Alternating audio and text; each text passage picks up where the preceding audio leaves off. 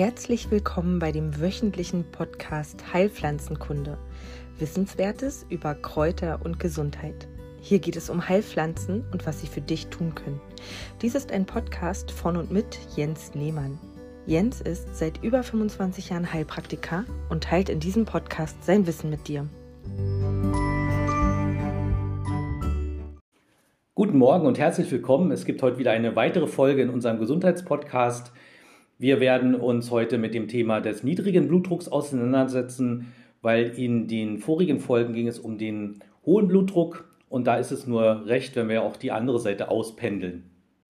Gemessen an den Auswirkungen und an den ja, Spätfolgen ist der niedrige Blutdruck natürlich sehr viel leichter. Betroffene Menschen gibt es auch statistisch gesehen auch eher wenigere als die, die mit dem hohen Blutdruck zu tun haben. Wenn auch gleich die Symptomatik natürlich sehr viel äh, leichter ist, beziehungsweise auch die jeweilige Beeinträchtigung im normalen Lebensmoment äh, nicht ganz so krass ist. Aber ohne weiteres lassen sich natürlich die Symptome des niedrigen Blutdrucks auch nicht so ohne weiteres wegstecken. Und so äh, kommt es nicht von ungefähr, dass gerade auch in den naturerkundlich arbeitenden Praxen immer mal wieder Patienten mit dabei sind, die halt unter diesem ähm, Symptom halt leiden. Genau, da sind wir schon bei den Symptomen. Also es gibt natürlich ähm, jede Menge Unspezifisches. Als da wären eben Symptome wie das Nachlassen körperlicher und geistiger Leistungsfähigkeit. Das kennen wir ja alle. Das könnte eben auch an dem Blutdruck liegen. Dann gibt es die Störung der Konzentrationsfähigkeit. Kopfschmerzen sind relativ häufig und Ohrensausen, also ein Ohrendruck oder ein komisches Gefühl, Herzklopfen, Beklemmungsgefühl. Ja, es könnte eine depressive Verstimmtheit auf diese Art von ähm, Symptomen zurückzuführen sein. Innere Unruhe, kalte Hände und Füße ist recht häufig. Ja, und vor allen Dingen Schwindelgefühl, gerade beim Aufstehen, wenn man morgens aus dem Bett äh, aufsteht zum Beispiel oder eben vom Bürostuhl sich ähm, in die Höhe schwingt, dann äh, werden manchen Menschen äh, die Augen schwer oder es wird so schwarz vor den Augen und es fängt an zu flimmern. Also das sind eigentlich schon die meisten bekanntesten Symptome eben bei niedrigem Blutdruck. Rein klassisch schulmedizinisch wird der niedrige Blutdruck natürlich an Werten gemessen.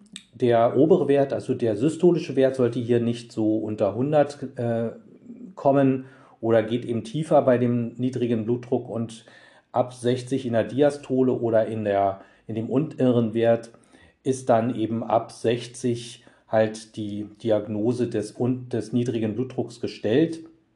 Wie gesagt, nach mehrmaligem Messen, ja, mit einer Messung an sich ist da immer nicht viel anzufangen und sollte eben auch nicht äh, gleich zur Verdachtsdiagnose reichen.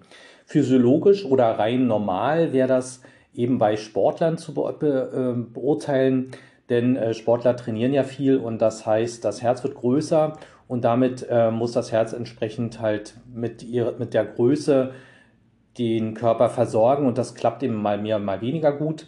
Wenn eben der Mensch kein Sportler ist, dann ähm, geht man trotzdem auf Ursachenforschung und auch hier äh, gibt es eben in der schulmedizinischen Richtung einen großen Bereich von ähm, Blut, niedrigem Blutdruck, der in der Ursache halt nicht bekannt ist. Also ähm, äh, man weiß eben nicht, woher das kommt. Essentiell ist auch hier wieder dieser Ausdruck, der Fachausdruck dafür, genau wie das für den hohen Blutdruck gilt, gilt das halt eben auch für den unteren oder niedrigen Blutdruck.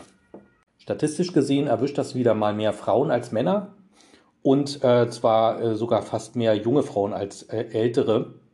Und äh, gemeinsam haben sie meistens, dass sie mager sind, also nicht von Magersucht, sondern von eher äh, zarter Körperstruktur und meistens eben auch sehr groß. Ja, so große, schlanke Frauen leiden statistisch gesehen eben mehr unter niedrigem Blutdruck. Es gibt eine Familie, familiäre Häufung in dem Bereich, wie das ja oft mit, mit Erkrankungen ist und natürlich äh, begünstigende Faktoren, die das äh, nahelegen. Zum Beispiel sind das körperliche Inaktivität, also wenn jemand eben sich sowieso nicht so viel bewegt und natürlich Stress. Ja, das kommt ja für ganz schön viele Sachen immer in Frage.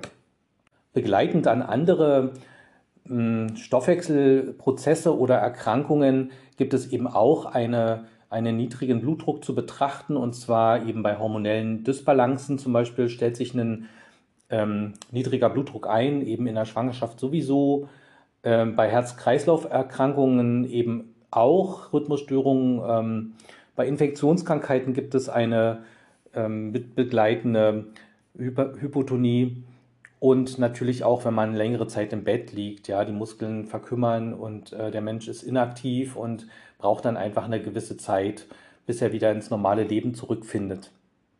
Natürlich äh, gibt es auch Flüssigkeitsverluste, die den niedrigen Blutdruck hervorbringen, eben genauso wie eben starke Blutungen oder eben verstärkte Schweißabgabe. Und zu guter Letzt natürlich eben medikamentös bedingt, also manche Medikamente drücken den Blutdruck runter und dann manchmal eben auch zu doll. Und natürlich Alkohol, der für ganz schön viele Dinge in unserem Körper verantwortlich ist. Geht ihr zum schulmedizinischen Kollegen oder zur Kollegin, dann wird sie einen Schellung-Test machen. Das ist ein Kreislauf. Ähm, äh, Test, der sozusagen aussagt, wo überall sich das Blut hinverteilt, wenn ihr liegt, wenn ihr sitzt. Und äh, davon habt ihr vielleicht auch schon mal gehört. Das soll nur in Gänze jetzt noch dazu mitgeliefert werden. Was natürlich auch gleichzeitig mit der Behandlung einhergeht. Also äh, was macht denn der schulmedizinische Kollege oder Kollegin halt in diesem Fall? Also man wird aufgefordert, weniger ähm, ähm, zu liegen und mehr Kreislauftraining zu betreiben, natürlich mehr Sport. Äh, man sollte mehr Salz zu sich nehmen, äh, also in, in Maßen, ne, weil das Salz ja auch das Wasser wiederum zieht und das Wasser wiederum zur Auffüllung des Blutdruckes halt auch ganz gut ist. Ähm, man sollte schlafen gehen mit Oberkörper auf äh, in der in der ein bisschen ähm, ja wie sagt man mit erhöhtem Oberkörper, damit einfach das Herz äh, das ähm, den, den Blutstrom entsprechend leichter hin und her pumpen kann. Äh, die Füße sollten möglichst tief liegen, auch hier, damit das Blut nicht immer im, im, im unteren Bereich des Körpers versackt. Und natürlich gibt es auch jede Menge chemische Medikamente, die halt dann in Frage kommen, die zum Beispiel die Venenspannung erhöhen oder eben den Sympathikusnerv entsprechend bearbeiten oder eben das Wasser gänzlich im Körper so ein Stück weit zurückhalten. Das ist eben auch mit manchen Komplikationen verbunden, aber naja, wie dem auch sei. Also äh, Menschen, die damit zu tun haben, sind bestimmt über jede Hilfe irgendwie glücklich. Naturheilkundlich kann man das angehen. Äh, ich werde nachher was zu den Pflanzen sagen, ist ja klar. Aber so im Groben kann man einschätzen oder, oder äh, zusammenfassend sagen, dass man die, den, den niedrigen Blutdruck gut mit eben zum Beispiel Kneipschen Anwendungen äh, in den Griff bekommen kann. Über Akupunktur sowieso. Schopfkopfmassagen kann man auf alle Fälle gut benutzen. Homöopathie weiß ich nicht genau, kenne ich mich zu wenig aus, aber denke ich auch, das äh, dürfte dort auch einige Mittel geben, die den Druck entsprechend höher ähm, schieben. Bachblüten, ja, könnte ich mir auch vorstellen. Eigenbluttherapie ist meistens auch mit, äh, mit in der Palette der ähm, naturerkundlichen Therapierichtungen. Und natürlich, ähm, wo ich jetzt nicht so ein Fan von bin, aber hier in dem Fall lohnt sich vielleicht auch der Einsatz einer Sauerstoffmehrschritttherapie. Also das Blut wird mit Sauerstoff mehr versetzt und damit äh, entsprechend äh, die Symptome gelindert. Sollten all die Maßnahmen gar nicht fruchten, äh, kann man natürlich auch den ein oder anderen Tee oder pflanzliche Präparate zu sich nehmen. Also die einfachste Variante ist natürlich schwarzer Tee, grüner Tee und Kaffee äh, sich einzuverleiben mit all den äh, mehr oder weniger Nebenwirkungen, die man dazu äh, auch noch zu erwarten hat. Das wäre die eine Variante. Das ist ja auch Pflanzenerkunde, nur eben in ähm, anderer, abgewandelter Form. Diese Getränke enthalten diesen Stoff ähm, Koffein und hier äh, wird halt direkt im Körper oder vor allen Dingen im Kopfbereich das Kreislaufzentrum mit bearbeitet und der Körper schaltet eben auch um in ja, Verengung der Blutgefäße zunächst einmal, bis sie sich dann wieder weiten. Deswegen geht es manchmal mit der Wirkung der jeweiligen Substanz, entweder grüner Tee oder schwarzer Tee, Mate, glaube ich, gehört auch dazu. Äh, erstmal geht es einem ein bisschen besser und danach fällt aber der Blutdruck auch wieder ab. Und ähm, entweder schiebt man gleich die nächste Kaffeetasse danach oder ähm, man hält es halt weiter aus. Aber um in die Gänge zu kommen, kennt ja jeder von uns, nimmt man eben das ein oder andere Getränk zu sich. Natürlich gibt es auch Heilpflanzen, die direkt für den Einsatz des niedrigen Blutdrucks äh, geeignet sind. Und zwar sind das eben immer alles Pflanzen, die den Tonus erhöhen. Das hatten wir in der Vorfolge ja schon und auch in den anderen Folgen mal immer wieder erwähnt. Es gibt immer den Begriff des Tonus, also das ist äh, ein, ein, ein Wort für die Beschreibung eben eines, einer Grundspannung.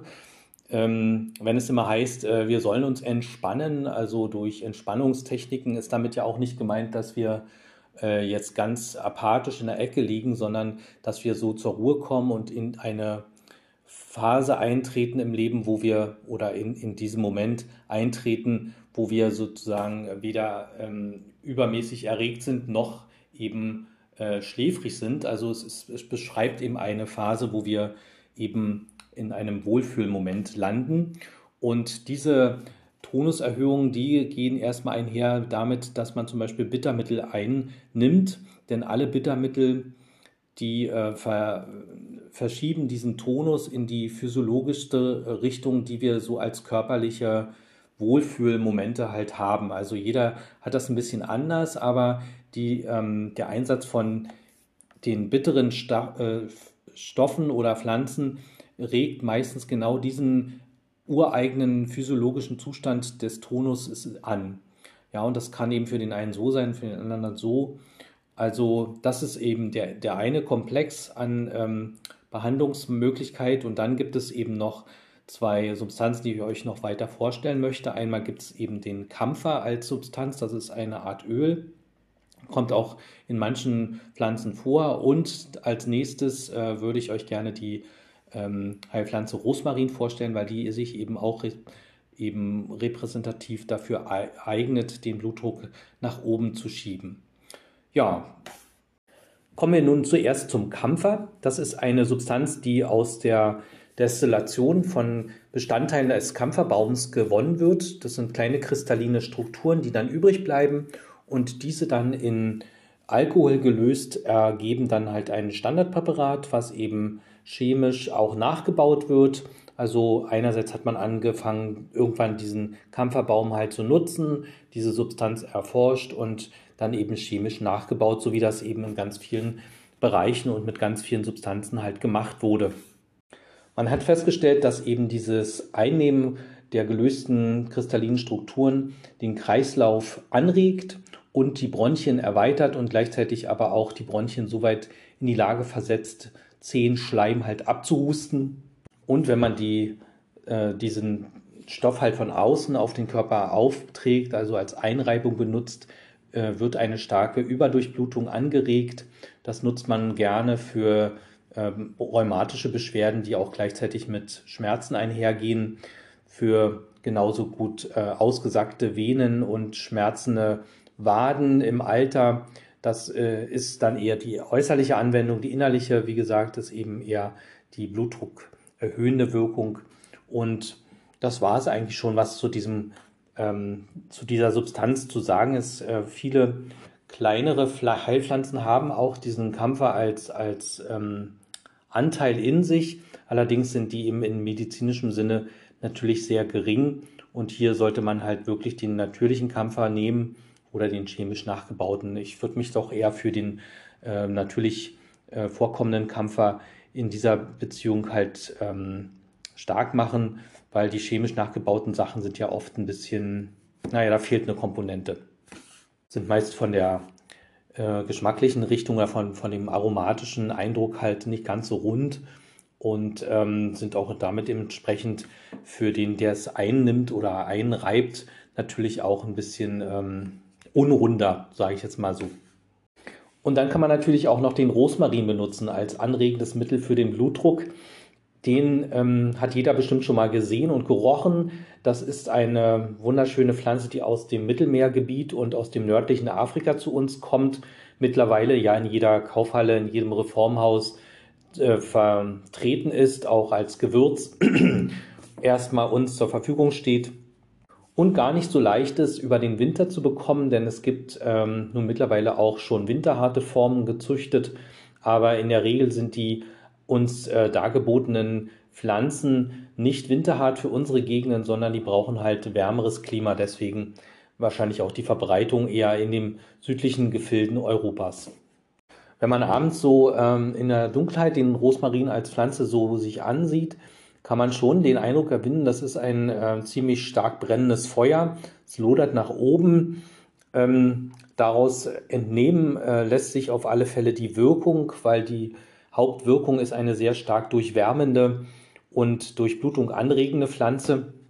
Und ähnlich wie das Feuer eben ähm, schreibt man ihm halt auch zu, dass es wach hält, dass es so wie ähm, eine Art Kaffeeersatz gilt. Und dazu passend gibt es eben aus Kräuterbüchern eine Beschreibung, die ich euch gerne hier zum Besten geben möchte. Rosmarin stärket das Gedächtnis, behütet vor Pestilenz, erwärmt das Mark in den Beinen, bringt die Sprach wieder, macht keck und herzhaftig, macht jung und radiert das Alter aus, so man ihn denn alle Tage trinket. Übersetzt heißt das dann eben wie folgt. Rosmarin regt den Blutkreislauf an, macht warme Gliedmaßen und stärkt die geistige Leistungsfähigkeit. Soweit äh, aus dem Buch zitiert von Ursel Brüning. Büring, Entschuldigung, äh, Praxislehrbuch der modernen Heilpflanzenkunde, sehr lesenswert und sehr gut thematisch aufgebaut, habe ich gerade eben äh, daraus zitiert. Heutzutage wird der Rosmarin als Kreislaufmittel verordnet. In früheren Zeiten wurde es noch ähm, wilder und spezieller, aber hier soll erstmal die Kreislaufwirkung mehr im Vordergrund stehen. Es wird eben berichtet, dass die Kreislaufbeschwerden so stark verbessert werden, dass eben auch nach langwierigen Krankheiten, wenn man noch nicht so direkt in diese aus der Rekonvaleszenz herausgetreten ist, der Kreislauf gut angeregt wird und die Menschen frischer, lebendiger aussehen. Und da haben wir ja zurzeit eben auch alle mit zu tun, Beschwerden, wo wir nicht so auf die Beine kommen. Hier wäre der Rosmarin sehr, sehr gut geeignet. Zeitgleich eben kann man super gut mit dem Rosmarin auch Erschöpfungszustände überbrücken und Wer morgens schwer aus dem Bett kommt und einen Kaffee benötigt, kann auch, wenn er das nicht mehr möchte, den Rosmarin als Kaffeeersatz versuchen. Das klappt je nachdem, je nach Tageszeit mal besser, mal schlechter. Also ich habe das auch schon versucht und festgestellt, ja, manche Tage geht das ganz gut, an manchen Tagen muss es eben doch der Kaffee sein. Dann gibt es natürlich auch noch eine äußerliche Anwendung, also wenn man das Öl oder auch die als Tee gelösten Blätter äh, äußerlich anwendet, so sollen sie halt gegen Durchblutungsstörungen helfen, insbesondere kalte Hände und Füße gut erwärmen. Ähm, müsst ihr mal ausprobieren, äh, gibt es so eine Leute und so eine Leute. Manche Leute fahren darauf total ab und manchen, bei manchen hilft das nicht, woran das auch immer liegen mag. In früheren Zeiten wurde der Rosmarin auch als Frauenpflanze gut genutzt und hier kommt diese Komponente der Wärmegebung halt hinzu. Und diese versorgt den Körper so stark mit Wärme, dass die Menstruation halt herausge also herausgetrieben wird oder äh, früher einsetzt. Deswegen ist, die, ist der Einsatz des Rosmarins in der Schwangerschaft eine Art Kontraindikation. Das würde ich lieber lassen. Aber für die ähm, nicht gut einsetzende Menstruation oder die sehr stark schwankende ist es eine sehr gute Möglichkeit, die ähm, diese einzuregeln oder eben einfach in, in eine gewisse Rhythmik reinzubekommen. Das gilt natürlich genauso für klimakterische Beschwerden. Auch hier sind ja oft Hitzewallungen mit verbunden. Und äh, jetzt sollte man meinen, eine Pflanze, die stark die Hitze in sich trägt und anregt im Körper, wird eben dieses auch im Körper tun, aber nichts da. Auch hier haben wir wieder diese ähm, zwei zweifache Wirkung. Einerseits, das zu viel wird gebremst und das zu wenig wird angeregt und das haben wir eben beim Rosmarin ganz klar und deutlich zu sehen. Und wie das dann immer so ist mit Wärme, lässt sich ja jedes, jede Menge machen im Körper. Also wir haben einfach eine Öffnung der Gefäße auch im Inneren des Körpers. Das könnte man zum Beispiel gut nutzen, um halt die ähm, Kopfschmerzen, wenn die halt über Gefäßverengungen zustande kommen, gut behandelbar werden zu lassen. Und natürlich auch Herzbeschwerden, wenn sie denn nervöser Art sind, sind damit eben auch gut zu behandeln. Das heißt, ähm, was für die Wärme für den Kopf gut ist, ist natürlich auch als Wärmepotenzial für das Herz nützlich. Es öffnet sich das Herz, man wird verständnisvoller. Wahrscheinlich nicht gleich nach der ersten Tasse Tee, aber äh, auf längere Sicht gesehen werden Menschen, die Rosmarin als Konstitutionsmittel oder als immer wiederkehrenden Reiz sich zuführen, über die Zeit hinweg weicher und ähm, empathischer. Hier bei uns in in Nordeuropa würde ich fast sagen, äh, finden wir den Rosmarin ja eben, wie gesagt, nur kultiviert und äh, gar nicht so sehr in der freien Natur. In den Mittelmeerländern sieht man manche Hecken richtig äh, ähm, groß und stabil gewachsen aus Rosmarinsträuchern. Äh, das äh, ist ein sehr, sehr schönes Bild und ähm, wenn man dort lang streicht an diesen Hecken, entfaltet sich auch dieser wunderschöne aromatische Duft. Ähm, ihr hört gleich, ich bin ein großer Fan vom Rosmarin. Ja, ich kann es nicht verhehlen. Medizinisch genutzt werden die Blätter, also nicht die Stängel und auch nicht die Wurzel ausgraben, sondern die Blätter einzeln abzupfen, immer von den kleineren, frischeren Trieben, nicht von den ganz alten, denn der Rosmarin ist eigentlich eine Pflanze, die immer grün ist, jedenfalls in den unteren ähm, Wachstumszonen hier oben im Norden ähm, zerfriert er eben, wenn er draußen steht ähm, oder er kriegt halt nicht genug Wasser ab und verdurstet. Und dann fallen die Nadeln natürlich runter. Allerdings kann man diese auch wiederum nicht benutzen. Als Gewürz würde ich auch die trockenen Nadeln, eben die aus den jüngeren Trieben herausgenommen wurden, nutzen. Auch hier ist die äh, Gewürzkomponente natürlich nicht außer Acht zu lassen. Ich bin jetzt nicht im Thema Kochen sehr stark eingebunden, sodass ich also keine tatsächlichen äh, Gerichte mit Rosmarin kenne. Ich kenne Rosmarinkartoffeln, die sind sehr schmackhaft und äh, die tun halt dem Bauch sehr, sehr gut, eben durch diese Wärme. Noch ganz kurz zu den Inhaltsstoffen. Also wenn man den Rosmarin jetzt nach Inhaltsstoffen charakterisiert, dann enthält er natürlich stark viel ätherisches Öl. Und eine Komponente dieses ätherischen Öls ist auch wieder dieser Kampfer, von dem wir eben schon gesprochen haben. Dann gibt es da Gerbsäuren drin in, dem, äh, in den Blättern und jede Menge Phenole, die leicht bitter sind und eben bittere Geschmacksstoffe darstellen. Standardpräparate für den Rosmarin oder mit Rosmarin gibt es reichlich, sowohl für die innere als auch die äußere Anwendung. Da lasst ihr euch einfach in den Apotheken eurer Wahl mal beraten, wenn das ein Mittel ist, das ihr gerne mal versuchen wollt. Ansonsten sind die Blätter als Tee gut zu nutzen. Hier ist auch wichtig, dass die ähm, Benutzung dieser, dieses, äh, dieser ätherischen Ölpflanze natürlich immer sinnvoll ist, wenn man als Tee den Tee auch wirklich abdeckt, damit das ätherische Öl im Tee bleibt und nicht an die Zimmerdecke oder Küchendecke hinausschwebt. Also wenn ihr Tee macht, immer einen Deckel drauf, 20 Minuten ziehen lassen und dann trinken. Zusammenfassend lässt sich also sagen, der Rosmarin ist ein gutes Kreislaufmittel, hat eine Wirkung auf die Menstruation und ist insgesamt als gedächtnisstützendes Mittel äh, und zur Rekonvaleszenzanregung, also zur Erholung nach, Krank nach längeren Krankheiten sehr gut geeignet und bildet somit also ein hervorragendes äh, Kombinationsmittel für allerlei Beschwerden. Ja, damit komme ich zum Abschluss unseres heutigen Podcastes.